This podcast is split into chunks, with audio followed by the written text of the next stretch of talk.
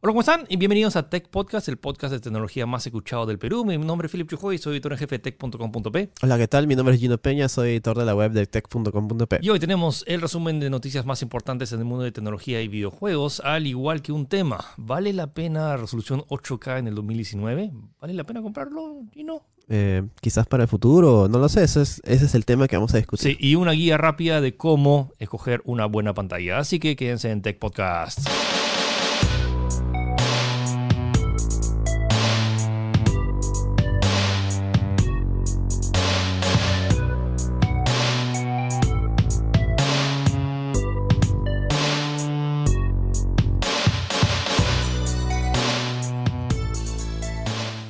Ok, comenzamos con noticias de Netflix. Netflix gratis. Gino, ¿cómo diablos hay Netflix gratis? Así es, parece que Netflix eh, no está, eh, se está tomando en consideración eh, su, su inminente competencia, tanto Disney Plus como en menor medida quizás HBO, HBO Max, que ha ofrecido una especie de eh, trial eh, de capítulos. O sea, si no, se- si no me equivoco, antes tenía su trial de un mes gratis, Sí. ¿no? que ya lo, se lo bajaron. Sobre todo en, en nuestro país ya no existe ya, pero en países como la India está ofreciendo eh, ver capítulos gratis, incluso sin registrarte. Eh, me imagino que esa es una parte en plan como para captar más clientes, pues, ¿no? Sí, pero no se emocionen. El plan ahorita solo está disponible en países como India. En la India. Me imagino que también es parte como para como pruebas, ¿no? En la India siempre prueban cosas experimentales en, en Netflix por algún motivo. no sé por qué, pero hay algo ahí. Los, Ah, conejo- los conejos de India. ah, Ya mira, ah, tiene sentido. Ahora, ahora tiene sentido. Eh, básicamente esta serie se- es una serie llamada Bart of Blood, que es una serie que está inspirada, bueno, o tiene localizaciones de la India, así que tiene sentido que por eso estén como que dejando un trial de un capítulo gratis para que lo puedas ver en la plataforma. O sea, lo interesante es que está como que tratando Netflix de imponerse, o sea, o al menos eh, reforzar su, su prestigio que tiene, hace series en múltiples países. O sea, ha hecho series en Latinoamérica, en España, en Europa y como que en- Claro. eh, ahora en Asia. Debe- Es un lanzamiento grande eh, este serie Bard of Blood, así que por eso quieren como que atraer más gente con este nuevo plan. Entonces no, sería- no te da estrategia. Pues, sería chévere que Netflix no se implemente algo así acá en Perú, no sé, serie o, o. Una serie peruana, ¿no? Una serie Eh, peruana y que tengan acceso gratis. ¿Te imaginas la, la siguiente temporada de, de, de Vuelta al Barrio exclusiva de Netflix? De vuelta al barrio 2. Oh, no, mira, ya. Pataclown, compra los derechos. Uy. Pataclown Remake Ah, 2019, su- ah, su. exclusivo de Netflix. Uy, ya está. Ya veremos, ya veremos. Bueno. Sí, sí, sí. Ok, vamos con los anuncios de Windows. Oh, wow. Eh, Creo que ha sido la- como que la noticia con más novedades esta semana. As- eh, Microsoft anunció que tiene un montón de dispositivos. No sé te- de dónde ha sacado tantas, tantas Surface, no sé por qué tampoco. Bueno, que ha sido un año que no, no, no ha lanzado prácticamente nada. Y literalmente ahora han lanzado tablets, laptops y, In- y- y un montón. Incluso el nuevo sistema operativo, Windows 10X, Windows 10X, que, eh, bueno, Microsoft lo está viendo como si fuera un nuevo sistema operativo, pero en realidad es, Es Windows 10 Windows 10, solamente Modificado que... para pantallas. Exacto, dobles. optimizado para pantallas dobles. Supuestamente la gran novedad que está teniendo este, este, esta nueva versión es que se, como que se, rea- se, se ha rehecho desde cero que para eh, tener una especie de núcleo de base para que pueda modificarse en diferentes plataformas, tanto smartphones como tablets, como eh, laptops, eh, que se llama Windows Core, pero en el producto final, por decirlo de quizás, o sea, quizás el interior es diferente, pero el producto final es Windows 10, así de simple. Incluso también va a haber un Windows optimizado para procesadores ARM que son como móviles, pero entre estos ha presentado la Surface Laptop 3, que es una mejora de la que ya tenían. Se dice que es más unas tres veces más potente que una laptop, eh, la de, una MacBook la- de la Air. MacBook Air. O sea, hay un montón de alternativas, tanto de laptops compactas y más. Mejor miren la nota en Tech porque vamos a. Porque está las. las- o sea, hay una lista bastante Sí, grande. sí, son como que siete, pero de las que más destacan, eh, vamos, a, eh, vamos a nombrar las que son la Surface Duo, que básicamente es una especie de tablet eh, con dos pantallas. Está basada en Android para empezar. Eh, pero, ¿cuál es la novedad? Es que, por ejemplo, hemos visto celulares como el, el- el Galaxy Fold que se dobla. Este también se dobla, pero no la pantalla, sino que tiene una especie de marco bisel, Sí. la cual permite que se doble como si fuera un libro. Es más como dos tablets Sí, que las juntas. unidas con cinta adhesiva, una cosa así, para, que se, para que se abra y se cierre. Eh, lo, lo destacable es que eh, es delgadísimo, Sí. es delgadísimo y bueno, es compatible con aplicaciones de Android. Ut- ut- Utiliza una especie de fork especial eh, basado en Windows 10 con ese tipo de cosas. Pantallas de 5.5 pulgadas, o sea, es chiquitísimo, casi una especie de... Y lo otro, sí. Y lo otro es interesante cómo Microsoft ahora está experimentando, no solo, o sea, siempre Microsoft era como que siempre ha usado procesadores Intel esta vez ahora está experimentando y junto con Qualcomm ha lanzado un procesador. Además, es un chipset que está siendo fabricado entre Qualcomm y AMD para los procesadores gráficos. Así es. Entonces, como que ya eh, eh, es interesante ahora se, la, se están rompiendo las barreras, ¿no? Sí. Es como que antes yo no quiero compartir mi tecnología con nadie, pero ahora siento que las empresas son mucho más flexibles en ese aspecto. Entonces, sobre todo, como que algunos tienen tecnología eh, mejor para procesador, otros de tarjetas de video, o sea, eh, procesador gráfico integrado al mismo proces- Ajá. al procesador. Y luego el tema, la tecnología Qualcomm, que también te permite um, tener un, o sea, si tienes un chip de datos, lo puedes colocar Sí. y ahora también con toda la tecnología 5G. Entonces, ahora es interesante ahora ver este shift Sí. que la gente siempre decía como que son, siempre son rivales, como que... Sí, sí, a muerte, no, no quiero saber nada. Pero ah, igualmente esto está enfocado a, a productividad, está enfocado a rendimiento, qué sé yo, para multimedia, ¿no? O sea, no se imaginen que van a jugar algo con estos, estos nuevos procesadores, Te apuesto obviamente. que alguien va, va, Es- va a no, pero mi juego. laptop eh, con GeForce es mejor. Pero no, no, no están enfocándose para nada en ese aspecto. Eh, para lo que se hagan idea, esta, esta Surface Duo es como una DS gigante, por decirlo de una manera. Porque se hagan DS idea. Una DS gigante con dos sea, son dos tablets, es como compras dos iPads Y los juntas. y, y cómprale un case que puedas es, es lo más con- parecido, ¿no? Son casi dos, dos, dos iPads. Eh, también han anunciado la Surface Neo, que es básicamente eh, lo mismo, pero en más grande y ya con, no basado en Android, sino con, eh, Windows. con Windows completo, pues, ¿no? También está usando, está usando el procesador Snapdragon. y va a estar optimizado para que pueda utilizar ese tipo de procesador y pueda mover aplicaciones Windows 32, que son las, las eh, aplicaciones normales, por decirlo de una manera, de Windows. Otra Surface Pro X, que la cual está basado en. Sí, siento que vamos a hablar, hablar Sí, de muchos sí. productos. Mejor vayan al, a Tech donde están resumidos los principales productos porque son un montón y honestamente eh, fue un tanto abrumador. Incluso yo que normalmente como que leo es como que ya, una, la vez, dos, tres, pero siete productos en, una, en solo día más un sistema operativo nuevo. Y So- ya, sol- Microsoft. solo un detalle con la Surface Neo que tiene una especie de case, la cual como que tú lo doblas y se pone encima de la pantalla para generar un teclado. No se ve nada cómodo. Siento que, siento que Microsoft ha querido hacer con estos anuncios como que así captar a todo, hacer un como que agarras un, bo- un bote de pintura y lo tiras a- así a cualquier lado para que chape todo. No sé qué tan bien funcionará, pero bueno, al menos Microsoft está haciendo algo. También está la Surface Pro 7, ya bueno, son bastantes, pues, ¿no? Sí, bueno, eh, vean la.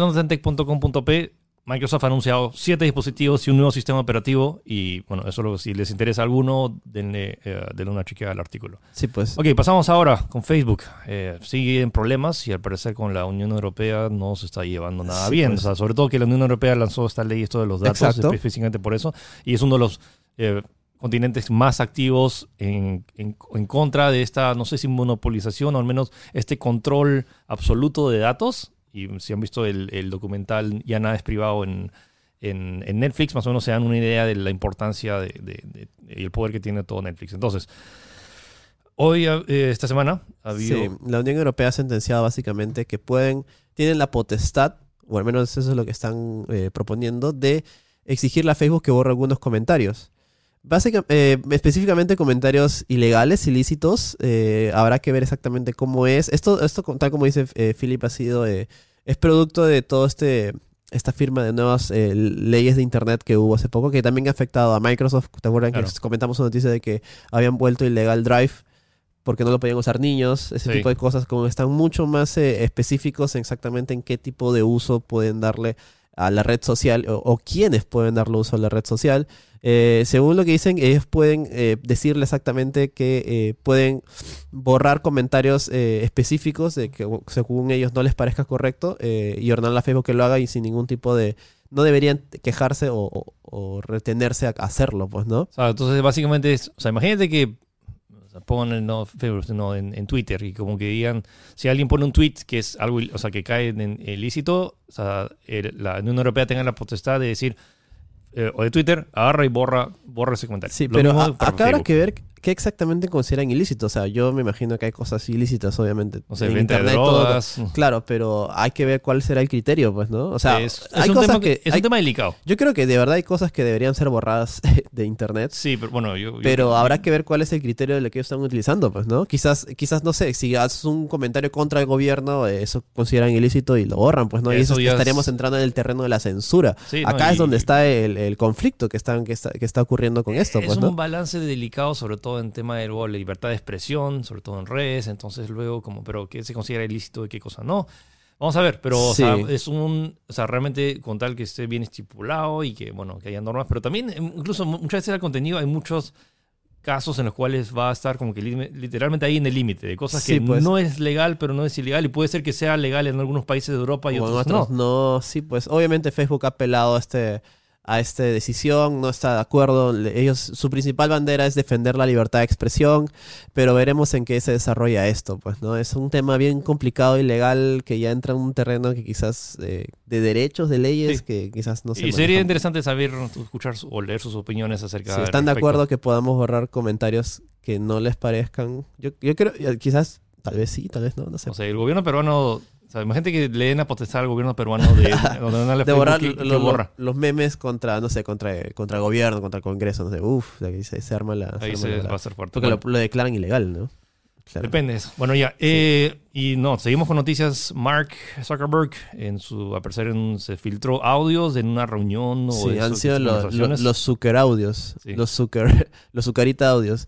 Eh, según lo que ha pasado, eh, la plataforma de Verge ha hecho una investigación y ha contactado con una fuente anónima, la cual ha estado presente en reuniones de Mark Zuckerberg dentro del núcleo, núcleo cerrado de Facebook, eh, la cual comenta diferentes cosas con una con un tono diferente porque obviamente está en, está en, en- en- está en, en confianza con todos sus trabajadores, pues, ¿no? Ha hablado cosas como que, por ejemplo, eh, no le parece que quieren censurar Facebook. Eh, es un. Es, es- todo, es son unos bastantes horas y horas de diálogo, sino que son tres horas que están publicadas en el portal de, de The Verge. También tengo lo, lo más destacable, está en la nota de Facebook. Ha hablado cosas como, por ejemplo, no, no está de acuerdo a la, a la censura que le, que le quieren o, o que otras personas tomen el control de su plataforma de Facebook, que ellos han que ellos son- se sienten más orgullosos de eso. Está también está no está de acuerdo con la con la, eh, la, regular- la regularización de la criptomoneda de eh, Libra que estaban diciendo, pero es que esto no lo ha dicho, esto es- recién está saliendo. Es como que obviamente no puede decirte, no, me- no me, me molesta que, que O sea, censuren mi esto. Básicamente, uno, o sea, uno de lo que cosas publicas, y estas son conversaciones off, sí, off the record, como se dice, o sea, sí. como que no son declaraciones oficiales, simplemente es una reunión que si estás con tus directivos y te dicen, o estamos en este lío, ¿qué hacemos? Y bueno, y hablando también, eh, también hablaron acerca del crecimiento de TikTok en, en- bueno, en- a nivel global y que ellos también quieren sacar su Sí, también quieren, quieren sacar su... Es es más, están trabajando en una especie llamado Pro- Proyecto Lazo, que es una especie de competencia TikTok, o sea, como que lo tienen en consideración. Eh, incluso también se burlan de Twitter, de que, bueno, ya no saben en lo que están, no saben, no saben qué están haciendo, que no, no, no tienen ni, ni chance de enfrentarse a nosotros, una cosa así, pues, ¿no? Eh, Bueno, o sea, eh, hasta ahorita no había, o sea, de esos audios... no- algo grave, grave, ¿no? O sea, no ha habido nada ilegal, así Claro. como que, no sé, que se está que, traficando que- dinero. claro, que, que digan, eh, controlamos al mundo, una cosa así, pues, ¿no? No, No, no, no, es- algo tan directo. No es así como los, no sé, tipo una reunión de nazis, como que todos, como que hay nuestro plan de dominar al mundo. Sí, sí, sí. Y está avanzando bien. No, hemos- o sea, es simplemente ha sido una reunión entre los principales ejecutivos de, de Facebook y su- o sea, ahí están los audios. Y, no- no- y- Sí, hay algunas transcripciones eh, de las cosas más importantes en la nota de Tech. Pueden verlo en la web si es que desean más información. Lo que preocupa un poco, y esto ya o sea, es, es fuerte, Es raro. imagínate que tu acceso a Internet dependa de que muestres tu rostro a una computadora para darte acceso a Internet. Entonces, esto es lo que está pasando en China. En Beijing se está, hay ciertos sitios donde se está obligando a que antes de usar una computadora, para desbloquear el acceso a Internet, necesitas escanear tu cara. Ojo, que esto también es en smartphones. ¿eh? Sí, entonces imagínate que no, si, si cometes algún delito o por alguna razón, o sea que por, en ciertos casos sí sería interesante, por ejemplo, si algún, o sea, si algún malhechor o sea, un maleante, un criminal agarra y como que quiere usar internet, pero que lo reconoce que es que es un criminal, como que Pero, no claro, debería- pero es que esto va, esto va más allá de la privacidad de lo que haces en Internet. Pues obviamente si tú quieres entrar y, has- eh, y te lo veas con tu cara, obviamente a partir de ese momento el gobierno chino sabe qué estás, uno, qué estás haciendo y quién eres en ese momento.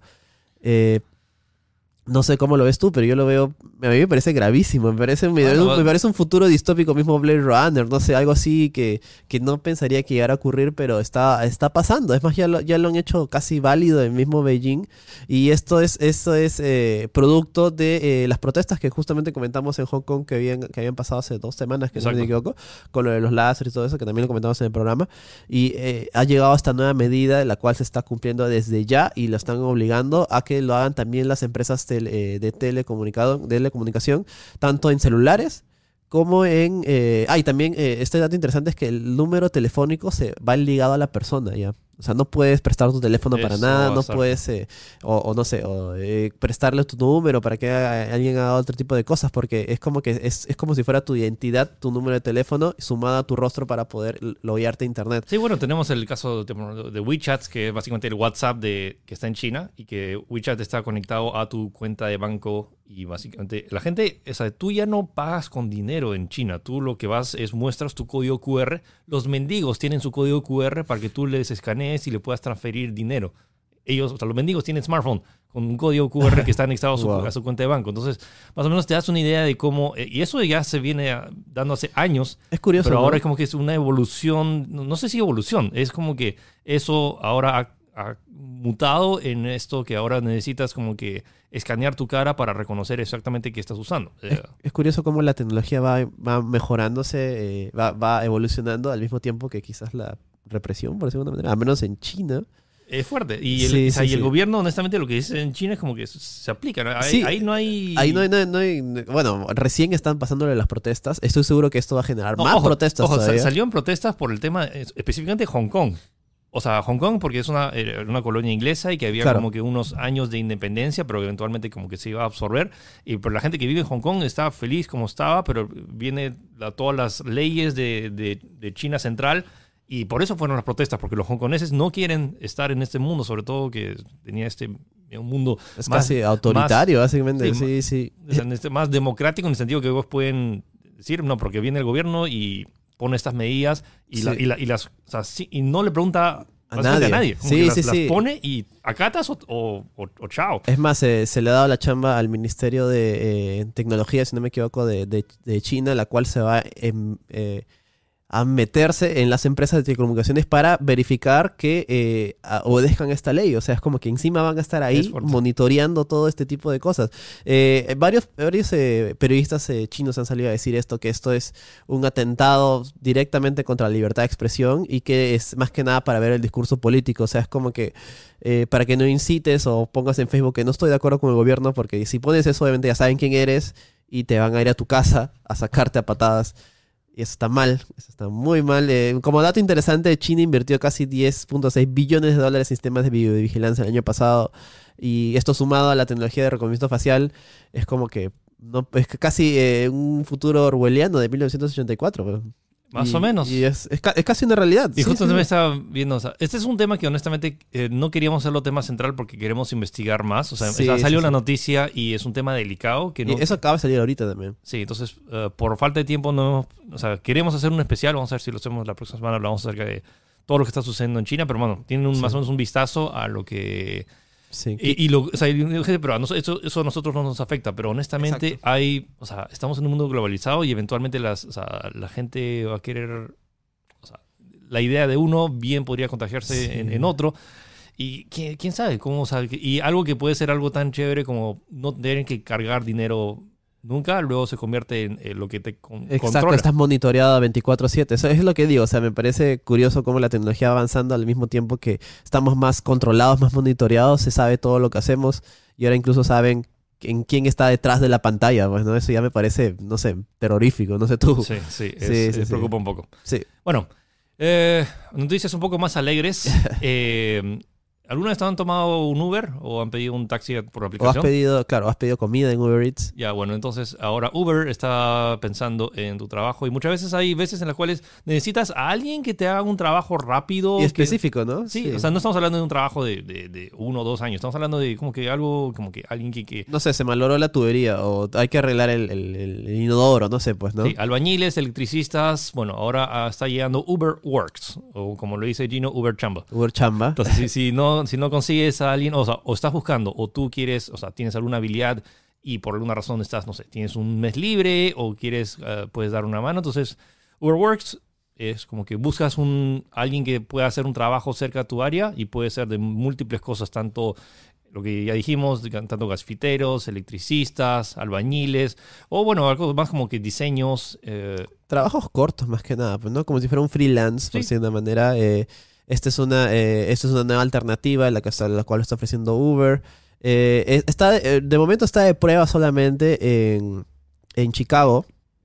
En Chicago puedes, como te escanear en el área, si estás buscando algo, pones un anuncio y te escanean las dos personas posibles, obviamente van a dar todos sus datos para que puedas contratarlos eh, temporalmente, pues no, no es algo, no es un trabajo a contrato, no es un trabajo que vas a tener en planilla. Es exactamente lo mismo que, hay, que pasa con tanto Uber Eats y, y Uber, la, la aplicación de, de- de taxis. Es básicamente te contacta los. Es un servicio que contacta a las personas que quieren el servicio con los que dan el servicio. Sí, y te da un montón de detalles como, bueno, información de, de los salarios, de trabajo, requisitos necesarios en caso de que fueras una persona que está ofreciendo sus servicios. O sea, lo ¿no? bueno sería interesante tener, o sea, una- que se cree tipo este, este sistema y que si eres, haces bueno tu trabajo, te vayan rankeando y que vaya, haya un buen servicio Sí. bueno, y que puedas qui- quitar del sistema si en el caso Sí, pase y algo. bueno- Obviamente seguro te apuesto que van a ver, si es que se implementa acá en Perú, van a ver algunos reportes al inicio, pero honestamente al final el beneficio, sobre todo cuando se genere ya esta comunidad, eh, bueno, puede ser interesante. Sí, sí, y bueno, también está trabajando en conjunto con el mismo gobierno de Chicago para que todo esté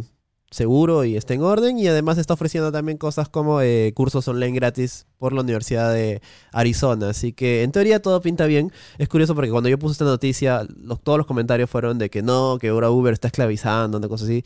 Yo quiero ver del lado optimista, quiero ver que esto es una nueva alternativa que parece, parece bien, al menos en el Sí, primer o sea, y- momento. y, de hecho creo que ya hay varias eh, webs y hasta aplicaciones. Siento que esta acá- no es nueva. eso No es nueva, pero bueno, lo está implementando Uber y pues, si lo hace a nivel global, vamos a ver que, que también pega, si que funciona bien o que si, si la infraestructura permite, no sé, una mayor. Honestamente, o sea, a mí me gustaría, si en caso pase algo con electricidad o algo y, y no tengo a alguien, o sea, tengo un electricista de confianza, pero Claro. Sa- ¿Sabes a, No qué. ¿Sabes a qué me recuerda esto en menor medida? A las páginas amarillas, ¿te acuerdas? bueno, sí. Que ponías tu anuncio obviamente Pero ahí, por ejemplo, ¿quién, abrías y tenías que buscar. ¿no? ya, pero ¿quién era un bueno? ¿Quién era malo? No lo sabía. No, había, ra- sabías. no había ahora rating, tienes, ¿no? Cinco estrellas. ahora tienes este tema que podría, podría ser interesante. Sí, a mí me parece... Quiero ser optimista y quiero pensar que es una buena idea. Bueno, ok, mezclamos, a- cambiamos un poco de tema ahora, vamos con animes. ¿A alguien le gusta Naruto? ¿A alguien le gusta la moda? En silencio. Así, turu, turu. Sí. Eh, eh, entre los crossovers más Bizarros. raros y bizarros... No, no, no bizarro, no, bizarro es una palabra, es bizarro. Es raros. Raros. raros, eh, se ha anunciado una colaboración entre Michael B. Jordan, más conocido como eh, eh, Creed, en la Sí, película, eh, es Apollo Creed en la película de Creed, y también Killmonger, pues, ¿no? Es en Black Panther. Sí. Anunció una colaboración con la marca de moda Coach. El, el que dice, es bellísimo. claro, claro, el del meme, el, del meme, es sí, sí, bellísimo. Ya, ese, meme, sí, sí. ya, Él es. Ha anunciado una colaboración con la marca de moda Coach. Para, carteras. O sea, es, es, es loco. ¿Qué es- Porque la verdad es que no estoy muy al tanto. ¿Coach era una marca de ropa antes o era No, no, no. Coach es una, o sea, es famoso, famoso por sus carteras. Y- y hay Carteras. montón- sí, estamos hablando de Pero carteras premium. carteras premium, o sea, tipo- Louis Vuitton más o menos Ya, ya, por ajá. ahí, eh, o sea, y es sumamente prestigioso. Pero me parece, me parece lo caso eso, Sí. que, que estés, estás hablando de, no sé, que Paris Hilton use una cartera a luego pasar a Naruto y que se haya tirado eso y que Michael B. Jordan sea el que lo esté promocionando. Sí, sí, sí. Y Eh, obviamente, o sea, está inspirado, o sea, como tiene ciertos logos y... Sí, o sea, no, no es que vas a encontrar la casaca de Naruto No. así con naranja fluorescente Sí. que vas a usar. Está inspirado, no está basado. Sí, o sea, como que hay temas en loguitos. Ah, y claro, pero en- te hemos dicho, van a lanzar una marca de ropa nueva eh, inspirada en Naruto. Entonces, bueno, interesante. Es eso. Es, eso curioso, esa es la claro, es curioso porque Michael B. Jordan es súper fanático de Naruto, para que no sepan, en sus redes sociales, tanto en Instagram como en Twitter, en lo que quieras, siempre postea, oh, estoy viendo Naruto, qué o estoy entrenando así como para ser Hokage, una Claro. vez así, pues, ¿no? Que son personajes de Naruto. O sea, honestamente creo que es- curioso. esto es una muy buena, no sé si la va de cara, porque honestamente Coach tiene un buen prestigio, pero normalmente me cambia un poco, un poco el paradigma de la marca, porque normalmente, o sea, Coach lo relacionaba con carteras, lo cual Claro. era totalmente femenino. Al- Alucina que yo esperaba que, no sé, que esta colaboración estaría, o sea, tendría más sentido, no sé, pues con Adidas, no sé, pues con Puma, una marca un poquito más eh, general, pero Coach dice que es una marca premium, es una marca que... O sea, una marca premium de carteras. Entonces, y ahora o sea, te- tenía accesorios también, pero es como que ahora que esté lanzando zapatos y chalecos y canguros, Ah, y fuera de broma, las prendas están chéveres. Ven- se ven bonitas, están bacanes. Sí, sí, o sea, el mismo hecho que estén inspiradas y no sean literalmente uno a uno de lo que aparece en el anime, Sí, es, ¿no? lo que da más es lo que lo hace más chévere. Es Sí. más, el mismo Michael B. Jordan comentó que estuvo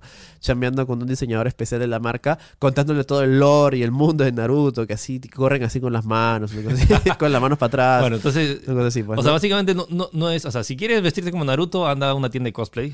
eh, pero si quieres como que tener algo. a la eh, moda. Es a la moda. Me hace acordar un poco a cuando Louis Vuitton eh, tenía de modelo a, a Ah, la de Final Fantasy XIII. Ah, verdad. El... Sí, sí, sí. Eh, que también se anunció una colaboración. ¿no? Sí, que hay carteras eh, inspiradas en eso. Entonces, bueno, chévere que, bueno, Pero anime, lo que me parece moda. chévere esto es que también es que las mismas em, las mismas estrellas de Hollywood están empezando a mostrar este lado de que no, no tengo miedo, veo anime, ¿no? Creo que también, eh, no me acuerdo ahorita, una, una, una cantante ahorita famosa también es fan de el anime Darling in the Franxx, una cosa así, sí lo he visto por ahí, así que Eh, quién sabe, ¿no? Quizás en 10 años eh, De- Philly Chujoy saca su marca, su colaboración con, no sé, pues Attack on Titan, no sé, pues. ¿no? O sea, me da risa. O sea, es interesante cómo hace, no sé, 50 años toda la gente se burlaba de, de los nerds que leían cómics. Sí, sí, y ahora sí. todo el mundo va al cine a ver Avengers. O sea, ya no, ya no es nada, no es nada especial. Y ahora- pero lo, lo cual es bueno, porque se estandariza y todo el mundo lo puede chévere. consumir. Sí. Ok, ahora pasamos a- transición de videojuegos. Eh, La noticia Acaba de bomba. lanzar, hace cinco minutos antes de empezar el, el podcast, salió la noticia bomba. Red Dead Redemption 2 por primera vez va a, va a lanzarse en PC. El 1 no salió, el 2 ahora va a llegar el eh, 5 de 5 noviembre. de noviembre. 5 de noviembre va a salir, va a ser- ya está- el juego ya está disponible en Play 4 y en Xbox One. eh, pero bueno, ya se anunció que va a estar disponible en PC por primera vez en la historia. Y va, bueno, es, es el mismo juego. Van a agregar un par de. No, no son nuevos, sino bueno, han mejorado, supongo que el- el- algunos errores que haya tenido la versión de consolas. Y Ah, también sí, sí. agregan, si lo preordenas, te dan un montón que bonus en oro. En, y- el- en el online. Sí. Ese es el Ay, famoso gracias beta tester de consolas. ¿no? Sí, entonces como que la consola fue una versión de prueba, sobre todo que va a venir con el modo online y me huele que, al igual que GTA V todavía sigue siendo, ¿cuántos? Seis años después de que su lanzamiento ahorita sigue siendo uno de los juegos más populares en, en PC. Sí, y este es un gran juego muy eh, lento. O sea, se, o sea, se- se ha- se da fuego lento, es decir, Sí, no, tiene- no- no- no es como GTA que Es más directo. Vas y subes al auto y empiezas a atropellar gente y no, no. Acá es como que vas en caballo lento y tienes que coger admirando el paisaje. Tienes que coger cada cosa. O sea, la- tú no, o sea, en muchos de los juegos como que autocoges tus armas y todo eso. Claro. Acá, acá literalmente tienes que, Tienes que agacharte. a- agacharte, hacer la animación, cogerlo, revisarlo, darte su Es un muy buen juego. Hice la reseña también en Tech. Sí, eh, es ver. más, creo que fue considerado juego del año pasado, ¿no? O sea, o sea juego del el gótico. Sí, se llevó. Ah, no, God of War se lo llevó. No, pero bueno, estuvo, Bueno, estuvo, está- estuvo está- ahí, está- estuvo está- ahí, era sí, sí, entre sí. Igual si ganaba God of War o Red Dead Redemption 2, creo que nadie se molestaba. Sí, Sí, los dos son unos juegazos. Bueno, entonces. sí, sí. sí. Eh, Eh, ¿cómo, cómo se va a lanzar? Se va a lanzar eh, primero, la preorden se va a lanzar en la La- plataforma de, de Rockstar. de Rockstar, que de hecho está regalando ahorita GTA San Andreas. Em, y luego. no, va a estar al mismo tiempo en Rockstar y en Epic Games. Ahorita ya están disponibles, si no me equivoco. eh, No, el 9 de octubre. ya, el 9 de octubre en. disculpa. En, eh, en la plataforma de Epic y va a estar a la venta en diciembre en Steam. Es raro, ¿no? Ahora hay exclusividades de un mes, no entiendo cuál es la Sí, gracia. o sea, no es como exclusivo de. Va a ser. Y, y no sé, yo no estoy seguro dónde comprarlo. ¿O te Porque. esperas un mes? eh, sí, es que. O sea, Bueno, mu- en tu, eh, en tu caso tú tienes que streamearlo porque es novedad, pues. ¿no? es que no sé si. Es que, es que va a haber muchas novedades. Va, o sea, va, va a haber muchos juegos en ese Claro, y o sea, en teoría ese es un juego que tú ya jugaste, o sea, no Sí. tienes la prisa de jugar. O sea, tal vez lo juegue. Yo personalmente lo voy a comprar en Epic, en, Epic- en Epic probablemente. Lo que me preocupa de Epic es que no tienes cross save. Entonces, si cambio de plataforma, si estoy en una computadora y en el otro, no, en mi- tengo que Ah. mandarme el save por el otro. Quieres evitar en- comprarlo dos o veces. sea, el tema de la, la- sí, y la ventaja de Steam es que tienes el cross save y que o sea, en Steam está mucho, o sea, tengo- no, la biblioteca de Steam es bien Sí. larga, entonces creo, creo que sí. no sé, no, no sé en cuál voy a comprarlo. Bueno, eventualmente 5 de noviembre por fin a los que no tienen una consola No y que tienen PC jugarlo. o quieren apreciarlo, honestamente yo lo voy a volver a jugar ahora para poder apreciarlo en la mayor definición posible y a 60 cuadros por segundo. Me han dicho cosas muy buenas del juego. Es un buen Muy juego, bueno. eh, es, es pesado, pero es muy bueno. Sí. Bueno, juego gratis. Eh, ahora, bueno, no es que sean juegos gratis. eh, Juego eh, gratis por un mes. Por un mes. Sí. O sea, Electronic Arts tiene ese- este sistema de suscripción, al igual que el Xbox Game Pass, al igual que el de, Uplay,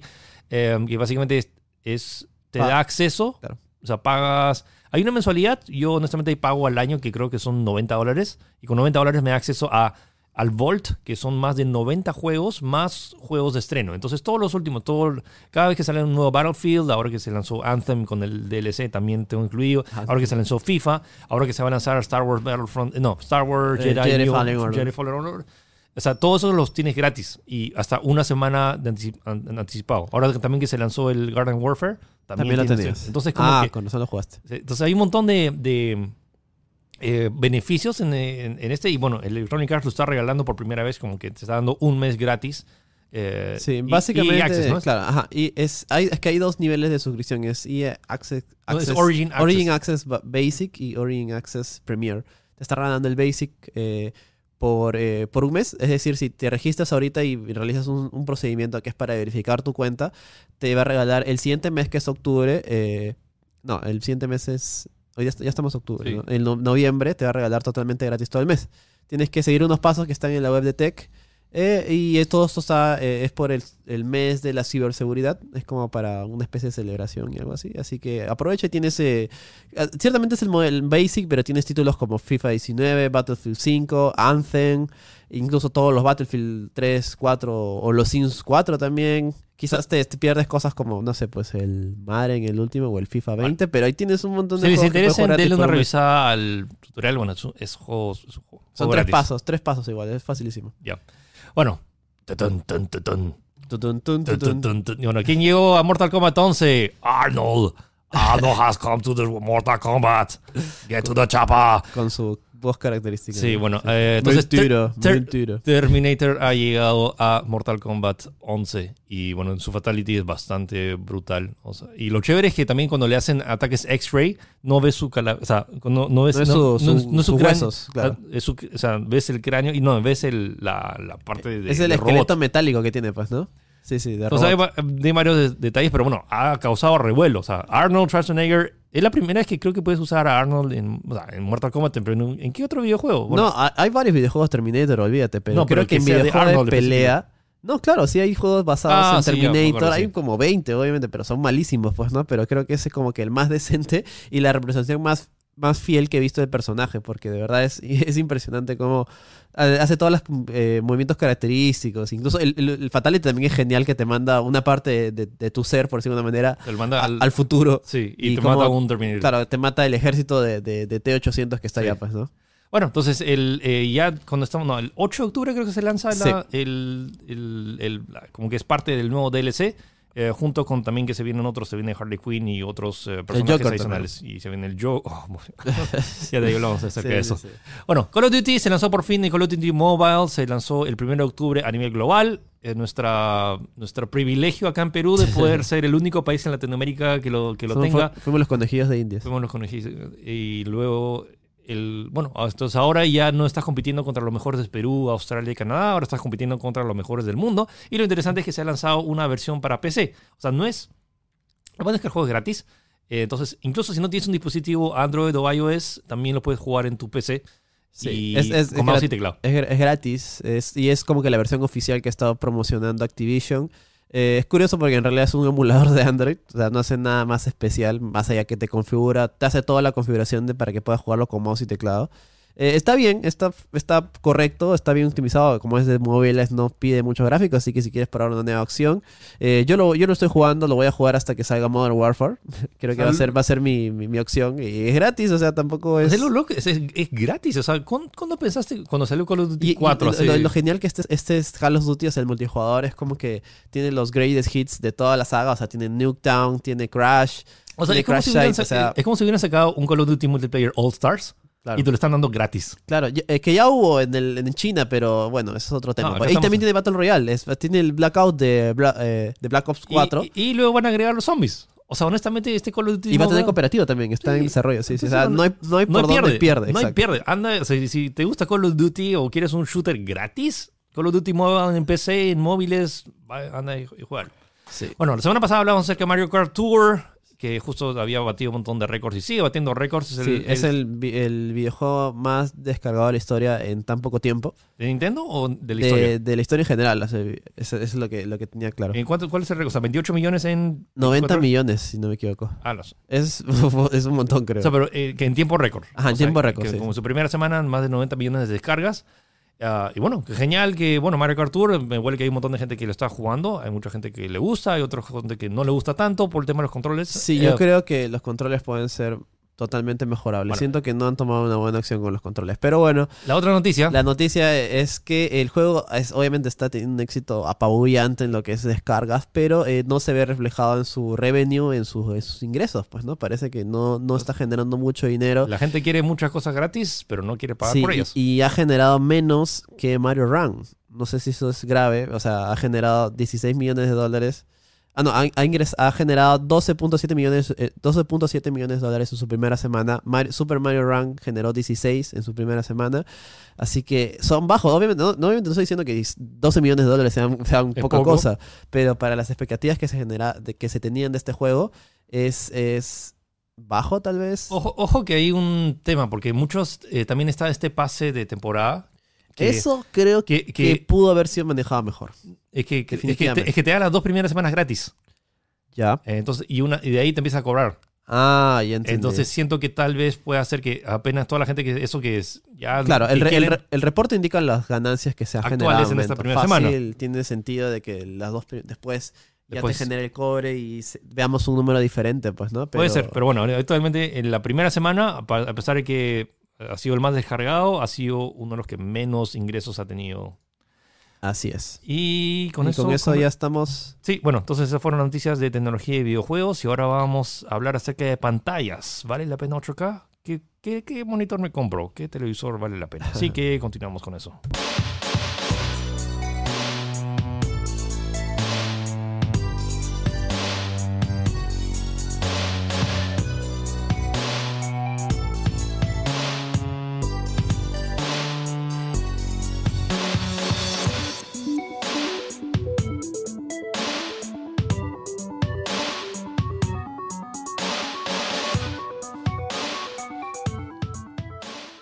Ok, vamos a hablar acerca de pantallas. Este es un tema medio comodín, sobre todo que no ha habido como un tema súper importante. Sí, hemos andado un poco cortos de tiempo también. Sí. Pero eh, es un tema que ya teníamos como que pensado hacer hace, ¿cuánto? ¿Dos semanas, tres semanas? No, hace ya meses, Hace- hace porque mes, me sí, prestaron hace- una TV 8K. Sí, de- Eh. justamente por eso era eh, lo que... Pero creo que pasó lo de Huawei, no me acuerdo, pero algo pasó. Bueno, entonces, 8K. He probado TVs 8K. De hecho, es, muchos dicen como que, ah, como que eso es súper nuevo. esto. Yo he visto TVs 8K desde el 2012. La primera vez que fui al CES en, el, en Las Vegas, ya eh, Sharp tenía este televisor 8K. Entonces estamos hablando de ya hace 7 años que la tecnología 8K ya existe y hay prototipos de pantallas, pero eventualmente, ¿para qué, quién diablos va a hacer esto?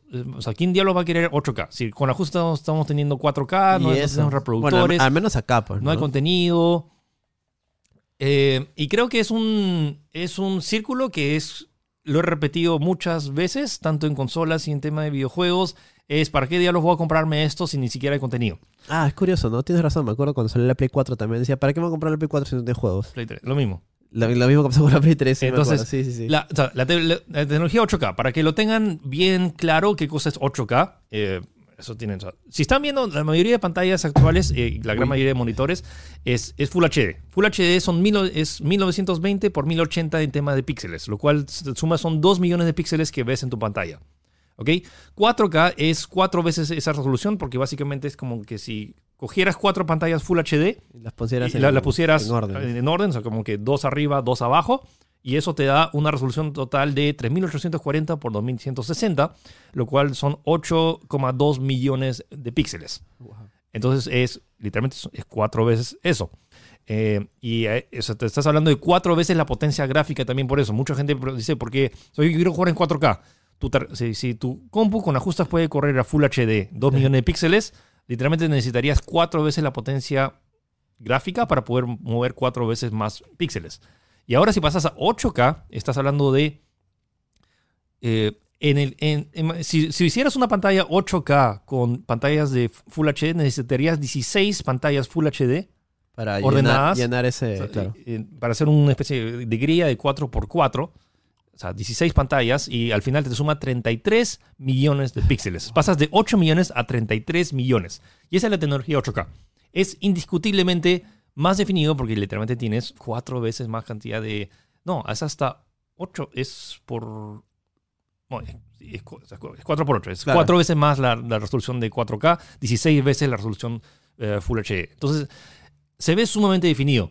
Y mucha gente me ha dicho como que cuando hice mi review, si pueden chequen mi review en, mi- en mi canal de YouTube, Trataste de jugar cosas, se me acuerdo. en jugué 8K. cosas en 4K corriendo a... En con, la- 8. con las justas a... Bueno, de hecho, eh, Fortnite. Fortnite corrió normal a 30 y más de 30 cuadros por En segundo 8K. para arriba, en 8K. Pero tú necesitaste una 2080 de 2080 Ti con enfriamiento líquido y, Casi y todo. y todo. No estamos ahí. Honestamente, desde ya una computadora de 4 mil dólares tiene problemas corriendo juegos en 8K. Y luego tienes todo el tema de eh, que es la lo, lo que todo el mundo va a decir. ¿Para qué diablos? Porque no hay contenido, no hay, no hay TVs 8K.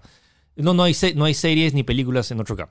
Y estoy completamente de acuerdo con, Sí. ese- eh, con eso. Pero, ¿se acuerdan hace, hace seis años que la gente decía lo mismo de, de- de- de las TVs 4K? O sea, ¿para qué voy a comprarme una TV 4K si no voy a ver mi, mi, o sea, el- el- mi deco con la justa saca 480p y si quieres que... que- Sí, yo creo que eso es una tecnología, como se dice, future proof. O sea, pensada Más allá de future proof es este lío de qué viene primero, el huevo o la gallina.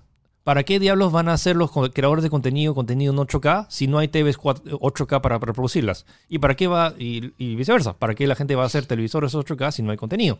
Entonces, este, alguien tiene que hacerlo primero. Y ya hay, ya hay varias marcas que están lanzando. Samsung fue una de las primeras en lanzar su, su TV 8K. Hay varias otras marcas que ya también tienen sus paneles 8K. Dell también tiene sus monitores. Eh, entonces, la tecnología 8K, lo quieran o no, va a llegar. Eventualmente. Eh, Es, es como que la gente cuando está, pasó de VHS a DVD, fue como que ¿para qué diablos voy a querer el, el- el DVD? Luego, Ah, eh, sí. luego pasó de DVD a Blu-ray. ¿Para qué diablos voy a querer Blu-ray si el DVD ya se ve funciona suficientemente bien. Y luego ahora la gente, ¿para qué diablos voy a tener Blu-ray 4K si mi Blu-ray funciona todo bien? Creo que es algo inevitable. Ahora, ahora cómprame un DVD, pues. Ah, o sea, de, de hecho sí hay. bueno, para- hay bastantes DVDs, Ya, para un VHS. ah, ahí sí me agarraste. Eh, Entonces es un cambio tecnológico y la gente al principio se resiste y dice, ¿para qué diablos? Es muy caro, no vale la pena. Y luego cuando, cuando ya... Así que ahorita si vas al- a una tienda, comprar una TV 4K es lo... O sea, ya... Eh, ya es estándar, Ya, ya. es difícil comprar- conseguir una TV eh, Full, Full HD. HD. Sí, sí he visto. O sea, es más, eh, eh, como que he querido tratar de ir a, ir a comprar en algunas tiendas y hay, pero de marcas, eh, bueno, las marcas propietarias que de algunas, de algunas compañías que venden acá. Y obviamente Pero son no más son- baratas, sí, pero honestamente la por, por la diferencia de precio podrías tener una TV 4K Creo que ahorita el precio definido. estándar de una 4K es cuánto, es 1500 soles. Más, o sea, Mazo. No, o sea, no, hasta, hasta menos. Hasta 1200, en- o sea, hasta 1000 soles en una buena oferta. Claro, por eso, o sea, entre 1500 y 1200. Sí. Lo cual no es nada descabellado para invertir tele. en un televisor. y estamos claro. hablando de que 50 pulgadas, que no, no- no es, nada, no Sí. es una TV chica. Y, y- y curi- es curioso porque el hecho de que esta tecnología, eh, y ahí entramos creo que a los paneles E OLED, LCD, ese tipo de Sí, cosas. vamos a- o sea, primero vamos a Ya. cerrar con el tema de las TVs. Entonces, y, y tú puedes decir, ya, entonces, sí, honestamente, todavía siento que uno es una tecnología muy cara. O sea, la, la TV acá creo que lleva 30 mil soles. No, creo que muy pocas personas pueden pagar 30 mil soles por un Eh, televisor. claro, es, es que eso también es como ponte a pensar. Hubo una época en la cual llegó acá un televisor 4K que estaba al mismo precio, probablemente. sí, Son cosas que es como que se desarrollan para, tal como dijo Philly, para demostrar de que ellos pueden hacerlo y que son los primeros en hacerlo porque la gente se acuerda de los primeros que lo hicieron. Ahora, el detalle es que más allá de la TV, que probablemente no veas, eh, si te compras un TV 8K ahorita no vas a ver nada en 8K, porque no hay contenido. Hay, una, alguna- hay unas ciertas demos que se ven impresionantes. Sí, sí, yo, yo vi una demo de 8K que tenía, venía incluido con el televisor y de verdad es como que te quedas así. Era como ese. Impresionante. El logo de Maxwell así. Es que tratas de acercarte incluso más y ya, y ya no puedes ver píxeles. Y, y, de y eso también se ve, por ejemplo, eh, toma, una vez tomé, o sea, tengo una TV 4K y lo puse al costado y lo puse un, un recorte periódico de un artículo mío Claro. y lo veías pixeleado en una TV 4K. En el 8K veías y la gente dice, oye, ¿te compraste el periódico? Ah, ese, creo que sí, tomaste. O sea, pusiste en la pantalla una foto de Del que- periódico. del periódico, pero tú a esa foto les tomaste foto con tu celular a la pantalla. Y se veía tan bien que la gente pensó que le había tomado foto al periódico. Entonces, como que ese tipo de definición, y tú dices, pero a la altura que yo veo, no, no noto diferencia entre 4K y 8K. Eh, Puede ser. Puede ser, pero honestamente llega un punto en el cual eh, yo no me quejo. Eventualmente las TVs 8K van a terminar costando igual que las TVs 4K.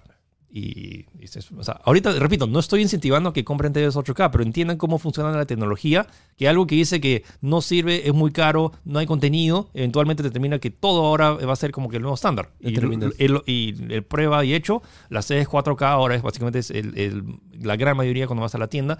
Y ahora ya hay contenido suficiente, hay muchos videos en eh, Sí. contenido en YouTube, series, Netflix, ver en 4K es hermoso. Eh, y todavía nos, eh, tam- la- muchos de los que producen incluso películas grandes, hay muy, eh, Avengers Infinity War fue producido en Full HD. Ah, sí. El- la, es que el o problema sea, es la que- base. no, es es que la- todos los efectos de eh, efectos especiales para renderizarlo Ah, en ya te 4K entendí. nativo necesitarían una computadora que todavía no existe. O sea, para poder la- alcanzar a la fecha de salida del Ajá, estreno. Exacto, o el tiempo de renderizado sería excesivo. Eh, Sería ridículo. Entonces, Sí, sí. Incluso, incluso en, los, las consolas, obviamente la consola PlayStation 4 Pro y la Xbox One X están pensadas ya para 4K, a pesar de que quizás no muevan 4K reales, pero tienen esta hay tecnología varios de juegos, Super sí, Sampling. creo no que es, todos, sí. Lo que hace es como que estiran o achican Che- check- checkboarding, creo que se llama. checker- checkerboard, que Ajá. básicamente es- agarran la imagen Full HD y más o menos la estira. Y ese es otro punto interesante en el cual eh, quiero destacar. Muchas de estas TVs, hay esta TV 8K que me prestaron, tiene un chipset que lo que hace es mejora contenido y lo rescala a 8K. Entonces todo lo que se muestra en la TV de alguna forma es rescalado y muchas veces, casi, no por, si no decir siempre, va a verse más definido que una TV eh, 4K. Sí, y, y eso incluso ent- entramos al, al terreno de cosas como, por ejemplo, la tecnología DLSS Deep que de NVIDIA la- básicamente es como que parte las, los píxeles a la mitad para estirarlo a, 4, a 4K, pero esos, esos huecos que deja los rellena con una tecnología de inteligencia artificial para generar esos, esos píxeles faltantes. Y o sea, es, es alucinante y funciona y se ve bien. De hecho, va Sí, no. mejorando en, cada, en cada iteración. Y lo interesante es que este chipset también mejora, eh, por ejemplo, no, no sé si te ha pasado que a veces cuando hay un video comprimido, como que se ve medio como que hay una- un efecto de sierra, que hay un montón de píxeles. Ya, ese Ya. es el anti-aliasing. Anti-aliasing. Entonces lo que hace es, ah, básicamente, Alisa. ah, ah, sí, alista, alista eso y como, eh, todo por inteligencia artificial. Entonces, por más allá que no tengas contenido eh, 8K nativo, por más allá que digas que es muy caro y todo eso, o sea, eventualmente esta tecnología sí está funcionando y de hecho se está implementando incluso en televisores eh, 4K. Entonces, por ejemplo, una, un video antiguo que tengas de 480p lo rescala y hace que se vea mejor. Sí, Entonces, este- es, es- es irrelevante si haya contenido o no 8K. La, te- la tecnología 8K es lo que está es impulsando nuevas tecnologías que también mejoran contenido que no necesariamente tengan que ser 8K. Entonces, esa es la, como que la gran ventaja. Entonces, honestamente, sí siento que ahorita es una tecnología súper cara, pero es el futuro inevitable. Lo quieran o no, eventualmente dice, ahorita tomen un, un screenshot a toda la gente que dice que no vale la pena 8K. Estoy, to- totalmente de ¿Cuánto acuerdo. le das? ¿Dos años? No, cinco. En cinco, años, en cinco años van a ver TVs 8K que van a, vas a decir, ok, ya, ok, ya vale la pena. Y también estabas hablando también de las pantallas en celular. Si- tu- si tu celular ya puede tener resolución 4K, Sí. ¿por qué no tu televisor? 4 HD, ¿no? Eh, ya, ahora, 16K. ¿También? Ya he visto prototipos de 16K. La gente dice que no, 16K nunca va a llegar. Como que ya la- o sea, O sea, el paso lógico sería 16K porque Sí. es el doble, ¿no? O sea, sí, sí en- se, se rumorea que la- las Olimpiadas en Japón se van, se van a grabar y transmitir en, en 8K en Japón. Si hay alguien que le creo eso, es a. Japón. Es a Japón nada más, porque ellos son, ellos son el paradigma en tecnología. Solo ellos. Entonces, como que es, repito, es irrelevante ahorita si piensas o no que vale la pena. Yo honestamente pienso que todavía sigue siendo muy caro, pero lo, que está, lo importante es que está impulsando otras tecnologías. El otro punto que queríamos tocar rápidamente, porque mucha gente me ha preguntado, es cómo diablos elijo una tecnología de monitores. Esto vamos a hablar específicamente de monitores porque De ta- paneles. también se aplica a, a TVs, pero como que creo que es en menor, Menor medida. menor medida. En, en TVs ahorita está la pelea entre OLED y QLED.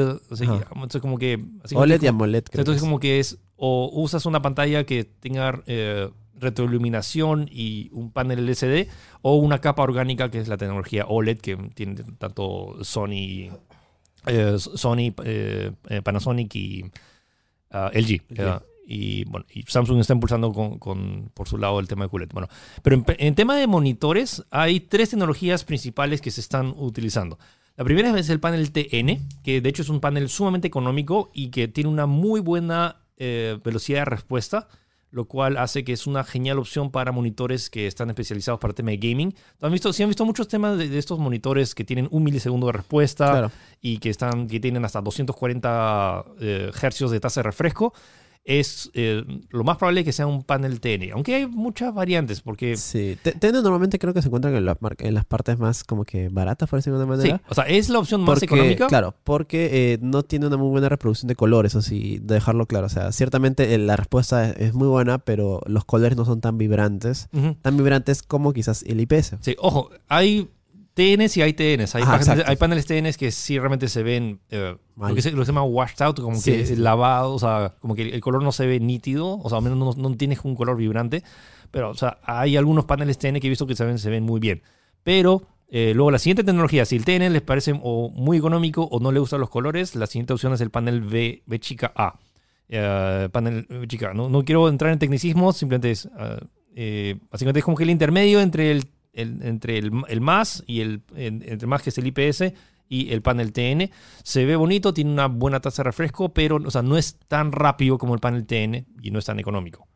Y por último está el panel IM- IPS, que, se- que es en inglés están las siglas de In-Plane Switching. Es un tema bastante técnico, pero es técnicamente donde mejor se ve eh, el color. Sí, y el y color. muchos, de, muchos de los que todos hacen calibración de color y las pantallas, o sea, los que hacen diseño, utilizan panel IPS porque uno es donde mejor, mejor se ve, donde mayor precisión de color hay. El único tema es que es la tecnología más cara, es la que menos, o sea, es la más difícil de tener una tasa de refresco buena. Sí, yo creo que es, es, el, es la más balanceado. Porque, o sea, se ve bien en, en reproducción de color. Y también hay IPS de cuánto, 120 Hz hasta 144 creo que Sí, entonces como que ya... y es algo eh, caro. Esa tecnología ya está apareciendo, entonces como que sí se puede tener panel IPS con una alta tasa de refresco y, y todo lo que quisieras en tema de gaming, pero es caro. Sí, pero creo que este está más que nada enfocado quizás en lo premium, porque lo estándar son 60 Hz IPS y eso ahí ya hay bastantes. He visto Hay monitores de, de 24 pulgadas a cuánto, 500 soles, 600 soles, lo cual me parece súper, súper recomendable. Ahora, lo, lo que iba a comentar ahorita, no sé si está saltando, que no hay muchas opciones en OLED o AMOLED en monitores de PC. Eh, no muchas. No, no, a- a- O sea, se, de- ha- de- se ha- de- se ha de hecho, lanzado hay algunos... prototipos Exacto. Nuevos. Por ejemplo, Asus ha lanzado este monitor enorme que es, creo que es 55 pulgadas, Claro. IPS 120 Hz. Um, OLED.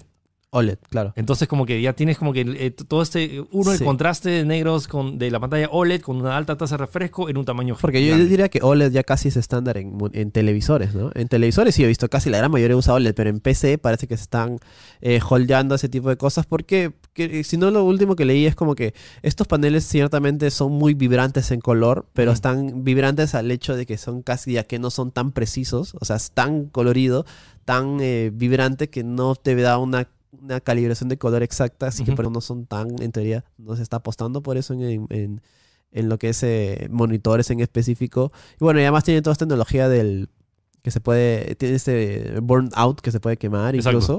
O sea, básicamente es que, no sé si has visto, si has ido a algún, algún retail o has visto estos salidores en, en- en prueba, a veces como que se queda la imagen pegada, pues, ¿no? Eh, Eso pasa con algunos modelos de, Esto es algo, OLED. eso es algo inevitable de los paneles Porque son OLED. orgánicos. Por naturaleza es como que si tienes una imagen mucho tiempo.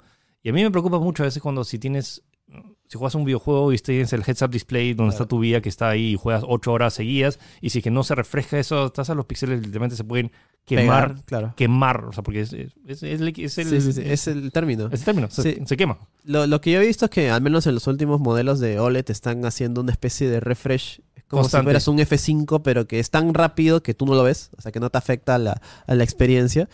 Pero habrá que ver, pues, ¿no? Eh, es más, hay unas, una laptop hace poco se anunció Razer, eh, de los últimos modelos que llevaba una- un panel OLED Sí. y le hicieron un review en Linus Tech Tips, por ejemplo, yo lo vi.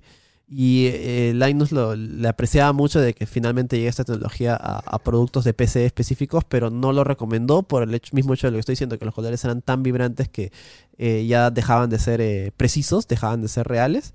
Y el hecho también de que, eh, como es, tiene esta tecnología de que cuando se va negro el píxel se apaga, los Sí. contrastes eran tan fuertes que, al menos en juegos, eh, se confundía o no podía ver bien. O sea, se- las partes oscuras se veían tan oscuras que no podías ver lo que estaba pasando. Así que yo creo que al menos eh, OLED en PC todavía llega a está a un largo camino de hacerse una realidad. Así que Sí. no esperen próximamente, por lo menos en ese. Yo, en yo ese pienso que es algo tan eh, que puede lanzarse un modelo que al principio cueste súper caro y que luego al, al año sea sumamente accesi- accesible. Sí, creo que Dell está haciendo las primeras, los primeros monitores eh, OLED, pero olvídate, eso también se va, al- se va de lejos, o sea, se No, va hon- al- al- honestamente siento que mucho de eh, antes de comprar una pantalla deberías ir a la tienda, revisarlo tú mismo, mismo. y ver si es que te va funcionando o no y ver si está dentro de tu presupuesto. Entonces, ya más o menos han visto el espectro. Entonces, en tema de monitores, tienes el panel TN, que normalmente es el más económico, el intermedio, que es el panel V chica A, y luego el panel IPS, que es como que el más caro. Y todos pueden tener, o sea, muchos, hay paneles TN que se ven bastante bien, y, pero son más caros. Y luego tienes también IPS más baratos, pero también tienes IPS súper caros que también Yo- tienen alta tasa de refresco. ¿no? Personalmente, yo recomendaría IPS nomás. Es Sí, el o más sea, balanceado. o sea, no, IPS no te da, no te des tanta vuelta. Es IPS nomás. IPS es una buena, sí, Sí, es una buena recomendación. Y en Pero- temas de TVs, eh, OLED sí va a tener este, esta ventaja que tiene un contraste único, sobre todo en tema de, de negros, porque el píxel literalmente se apaga. Se apaga, sí.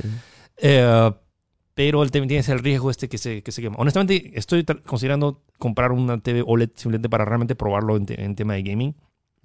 Les aviso cu- cuando, Sí, cu- sí, cuando sí. lo haga.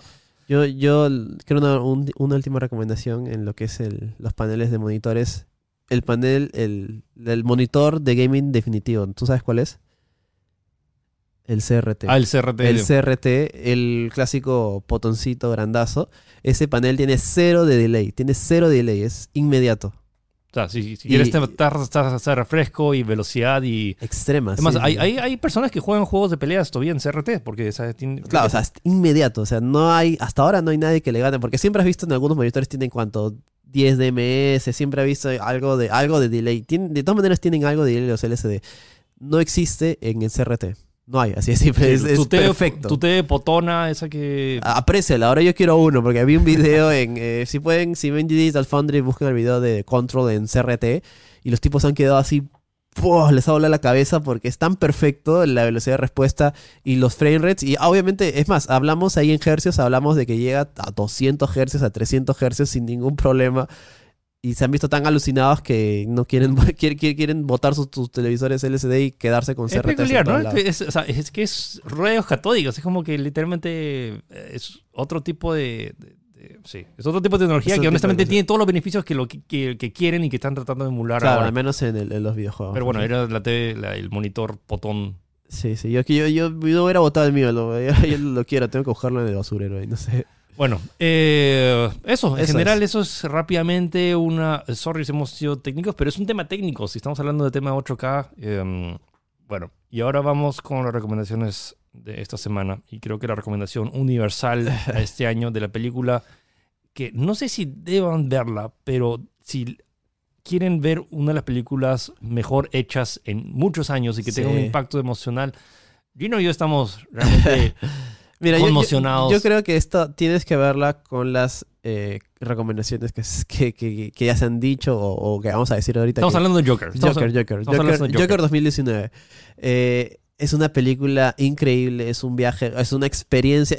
me atrevería a decir que es más experiencia que película, Lucina. O sea, de verdad te hace sentir, o sea, eh, tienes un- una amalgama de emociones Mira, con lo que ves en la película. película es The, The Dark Knight, que desde ya era mi película de Batman favorita. Sí. El, Jo- el Joker de Heath Ledger es genial. Y, la, y lo que te hace eh, Nolan de esto, que te cuenta más una historia de, de- de- de- de qué cosa representa el caos. Y, Claro, claro. Y O sea, esa, es una buena película. O sea, yo Claro. podría ver The Dark Knight para entretenerme. O yo podría recomendar a alguien, oye, Dark Knight es impresionante. Mira, ¿quieres ver una, una muy buena película de acción? Ahí tienes Dark Knight, es excelente. Obvia, obvia que son superhéroes, porque creo que Nolan tampoco quiso a- a- a- eh, tomar ese aspecto de él. O sea, no es una película de superhéroes, es una película más de, de crimen. Lo cual está mal, no tiene nada que ver, eso, eso no viene de discusión al caso. Sí, es una entonces- película excelente. Sí. Pero Joker ya estamos hablando de, no sé si otro nivel, simplemente que es una experiencia distinta. Yo siento que es otro paradigma. O sea, él tiene el paradigma de película. eh, eh, película buena, película que puede ser recomendable, película comercial, lo cual tiene acción, tiene diferentes cosas, tiene una trama así, un thriller bacán, excelente, que es The Dark Knight, toda la trilogía de Dark Knight. Y tienes otro producto, otro paradigma, otro pensamiento en Joker que enfoca totalmente diferente, enfoca el punto de vista de básicamente una persona con problemas mentales, así de una manera, porque acá el- en las otras películas hemos visto el punto de vista de Batman hacia Joker. Acá Sí. es Joker Joker. mismo, es Joker mismo. Ni siquiera es Te Joker. metes en tu psiquis, en su es- psiquis. es- Bueno, es ajá. Arthur. Es Arthur, este Es más, la película pudo haberse llamado Chupetín, no sé, pero funcionaba igual. O sea, sí, no, no necesariamente tuvo que llamarse Joker o ser el personaje, pero es. Le da un, un plus extra que Claro. sea este villano tan icónico de todos los cómics. Pero realmente es una, de esta historia de, este, de esta persona que, tiene, que no está bien mentalmente y tiene muchos problemas y que la sociedad hace que eh, termine peor Sí, y que sí. y desencadene en lo que más o menos o sea, sabemos acerca del Joker. Sí, vivimos en una sociedad. Y creo que es una experiencia realmente que vale la pena experimentarse, pero no sé si pueda recomendársela a todos. Eso, eso es lo que también estaba pensando, porque de verdad en la película pasan cosas muy fuerte. fuertes. Yo, yo de verdad personal no recomendaría que lo vean niños, No, o sea, no nada. lleven, las, no lleven a la sala No, niños. o sea, y no dice, dice, dice que para mayores de 14. Eh, eh, yo, con, yo también, o sea, yo de verdad he estado así al borde de la silla, temblando por momentos, así, de verdad te, te, te expresa mucho. Y, Yo diría que mayor- para y- mayores de 20 años y, y personas con salud mental estable. Sí, que, se, que estén tranquilos. Y, o sea, no solamente es nuestra opinión, ahí ya está saliendo, empezando a salir gente del cine, amigos que han visto, eh, también se han quedado con esa idea. De verdad, la película es a veces demoledora, pero Y lo loco es que, o sea, ¿te acuerdas como, o sea, tú leíste reseñas y, y opiniones que decías que exagerado? claro, esto"? claro, yo dije, no, ni a balas, están exagerando, por favor, como siempre, eh, los críticos ahí quejándose de tonterías, pero de verdad la ves y dices, wow, o sea, no esperaba que, que tuvieran algo de razón lo que Ya, y eventualmente, eh, a mucha gente le va a gustar, a otra mucha gente no le va a gustar, pero Es es, es, ir, o sea, es imposible decir que es una mala película. La película está extremadamente bien hecha tanto a nivel cinematográfico, el tratamiento del la, color, la banda sonora, la banda sonora, la edición, el, el casting, los actores, las actuaciones. Por Dios, Joaquín Phoenix si no gana, o sea, eh, o sea, realmente sería una de las peores injusticias. No, no he visto nada, nada en tema de actuación este año que uno a nivel de... Y es exactamente lo que los Oscars buscan, el tema de tra- la transformación del personaje. Claro, o sea, que tanto se, se da, da de por sí para crear este, esta ficción, pues, ¿no? Eh, entonces, calza todo. O sea, de- objetivamente deberías, es una extraordinaria actuación que debería ganarse todos los premios, a menos que salga algo realmente extraordinario que no creo, que no, no he visto en el panorama. Aunque siempre las películas que ganan el Oscar, como que siempre se lanzan en, en enero, febrero. Habrá que ver, pues, Habrá ¿no? que ver, pero, pero al menos de momento es es, apabullante y bueno, yo creo que si quieren disfrutar de una experiencia, tienen que ir a verla definitivamente. Es una buena recomendación. Sí. Y de ahí no sé si me va a recomendar algo más, porque lanzó Ghost Recon Breakpoint, pero no sé, todavía no lo he jugado tanto. Borderlands 3 ya recomendamos, creo. ¿no? Sí. Sí, No, vayan a ver Joker nomás. sí, sí. sí. Es- Prepárense. Es, es, es fuerte. Hacemos, todavía, o sea, ya, ya, ya se me ha pasado el remesón de, de la película, pero las, prim- las primeras 24 horas fueron fuertes. Sí. Bueno, ok. Entonces, eso fue el programa de esta semana de Tech Podcasts. Eh, regresamos con la próxima semana, no estoy seguro con qué tema. Ojalá que salga algún tema así importante. O déjenos en los comentarios si están Si quieren, interesados eh, claro, proponernos algún tema. que hablemos en el- la siguiente vez. Ok, entonces recuerden que estamos en eh, Spotify, estamos en Google Podcast, estamos en Apple Podcast y también transmitimos a través de YouTube y de Facebook. Así que nos vemos o nos escuchamos la próxima semana. Todos cuídense. Chau.